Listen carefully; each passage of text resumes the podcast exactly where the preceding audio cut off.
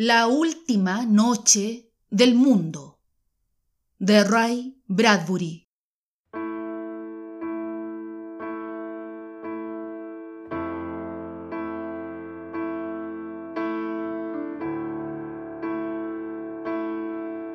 ¿Qué harías si supieras que esta es la última noche del mundo? ¿Qué haría? ¿Lo dices en serio? Sí, en serio. No sé, no lo he pensado. El hombre se sirvió un poco más de café. En el fondo del vestíbulo, las niñas jugaban sobre la alfombra con unos cubos de madera bajo la luz de las lámparas verdes. En el aire de la tarde había un suave y limpio olor a café tostado. Bueno, será mejor que empieces a pensarlo. No lo dirás en serio. El hombre asintió.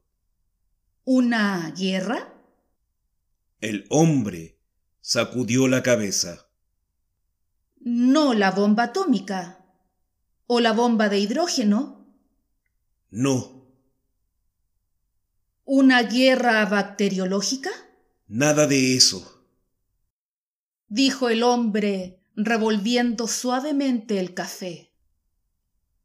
Solo, digamos, un libro que se cierra.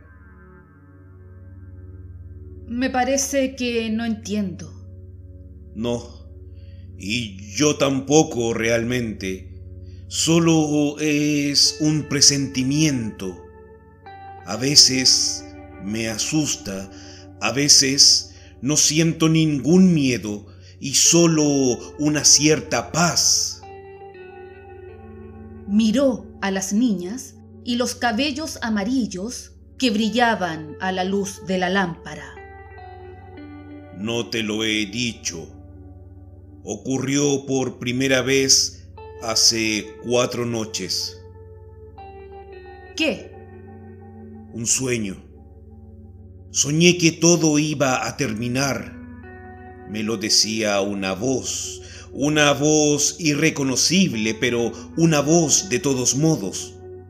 Y me decía que todo iba a detenerse en la tierra no pensé mucho en ese sueño al día siguiente, pero fui a la oficina y a media tarde sorprendí a Stan Willis mirando por la ventana y le pregunté, ¿qué piensas, Stan?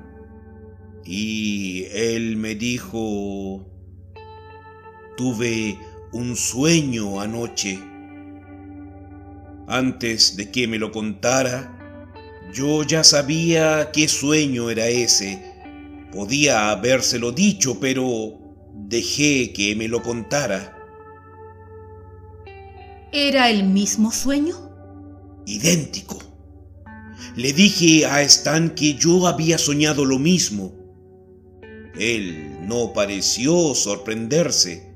Al contrario, se tranquilizó Luego nos pusimos a pasear por la oficina sin darnos cuenta. No concertamos nada.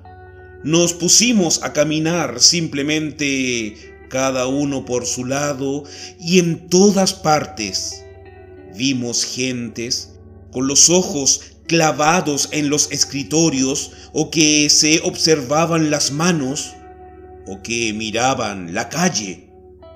Hablé con algunos. Stan hizo lo mismo. ¿Y todos habían soñado? Todos. El mismo sueño. Exactamente. ¿Crees que será cierto? Sí. Nunca estuve más seguro. ¿Y ¿Para cuándo terminará.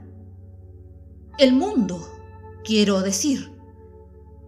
Para nosotros, en cierto momento de la noche, y a medida que la noche vaya moviéndose alrededor del mundo, llegará el fin. Tardará 24 horas.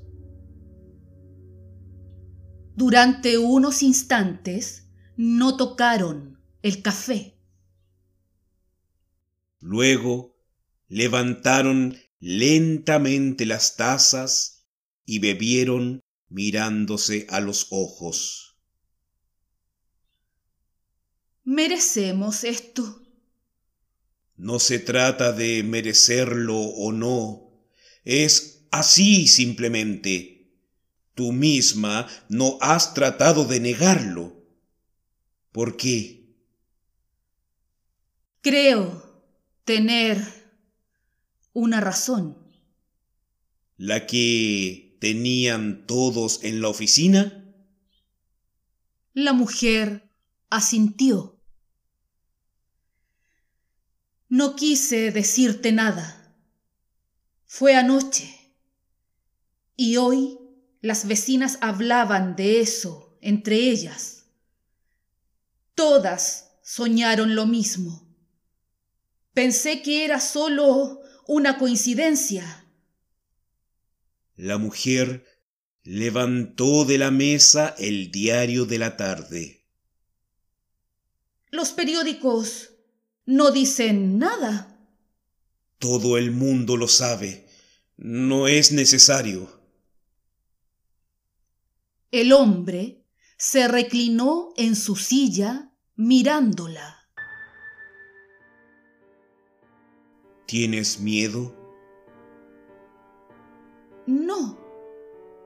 Siempre pensé que tendría mucho miedo. Pero no. ¿Dónde está ese instinto de autoconservación del que tanto se habla? No lo sé. Nadie se excita demasiado cuando todo es lógico. Y esto es lógico. De acuerdo con nuestras vidas, no podía pasar otra cosa. No hemos sido tan malos ¿no es cierto? No, pero tampoco demasiado buenos. Me parece que es eso.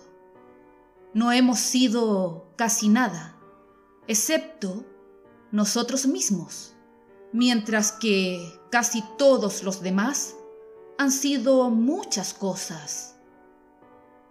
Muchas cosas abominables en el vestíbulo las niñas se reían. Siempre pensé que cuando esto ocurriera, la gente se pondría a gritar en las calles. Pues no, la gente no grita ante la realidad de las cosas. ¿Sabes? Te perderé a ti y a las chicas. Nunca me gustó la ciudad, ni mi trabajo, ni nada, excepto ustedes tres. No me faltará nada más, salvo quizás los cambios de tiempo y un vaso de agua helada cuando hace calor. Y el sueño ¿Cómo podemos estar aquí sentados hablando de este modo? No se puede hacer otra cosa. claro, eso es. Pues si no, no estaríamos haciéndolo. Me imagino que hoy, por primera vez en la historia del mundo, todos saben qué van a hacer de noche. Me pregunto, sin embargo, qué harán los otros esta tarde y durante las próximas horas. Ir al teatro, escuchar la radio, mirar la televisión, jugar a las cartas, acostar a los niños, acostarse, como siempre. En cierto modo, podemos estar orgullosos de eso, como siempre. El hombre permaneció inmóvil durante un rato y al fin se sirvió otro café. ¿Por qué crees que será esta noche? Porque sí. ¿Por qué no alguna otra noche del siglo pasado? ¿O de hace cinco siglos? ¿O diez? Quizá porque nunca fue 19 de octubre de 2069 y ahora sí, quizá porque esa fecha significa más que ninguna otra, quizá porque este año las cosas son como son en todo el mundo y por eso es el fin. Hay bombarderos que esta noche estarán cumpliendo su vuelo de ida y vuelta a través del océano y que nunca llegarán a tierra. Eso también lo explica en parte. Bueno, dijo el hombre incorporándose. ¿Qué hacemos ahora? ¿Lavamos los platos? Lavaron los platos y los apilaron con un cuidado especial. A las ocho y media acostaron a las niñas y les dieron el beso de buenas noches y apagaron las luces del cuarto y entornaron la puerta. No sé, dijo el marido al salir del dormitorio, mirando hacia atrás con la pipa entre los labios. ¿Qué? ¿Cerraremos la puerta del todo o la dejaremos así, entornada para que entre un poco de luz? ¿Lo sabrán también las chicas? No, naturalmente que no. El hombre y la mujer se sentaron y leyeron los periódicos, y hablaron, y escucharon un poco de música, y luego observaron juntos las brasas de la chimenea, mientras el reloj daba las diez y media, y las once, y las once y media. Pensaron en las otras gentes del mundo, que también habían pasado la velada cada uno a su modo. Bueno, dijo el hombre al fin. Besó a su mujer durante un rato. Nos hemos llevado bien, después de todo. ¿Tienes ganas de llorar? Creo que no. Recorrieron la casa y apagaron las luces y entraron en el dormitorio.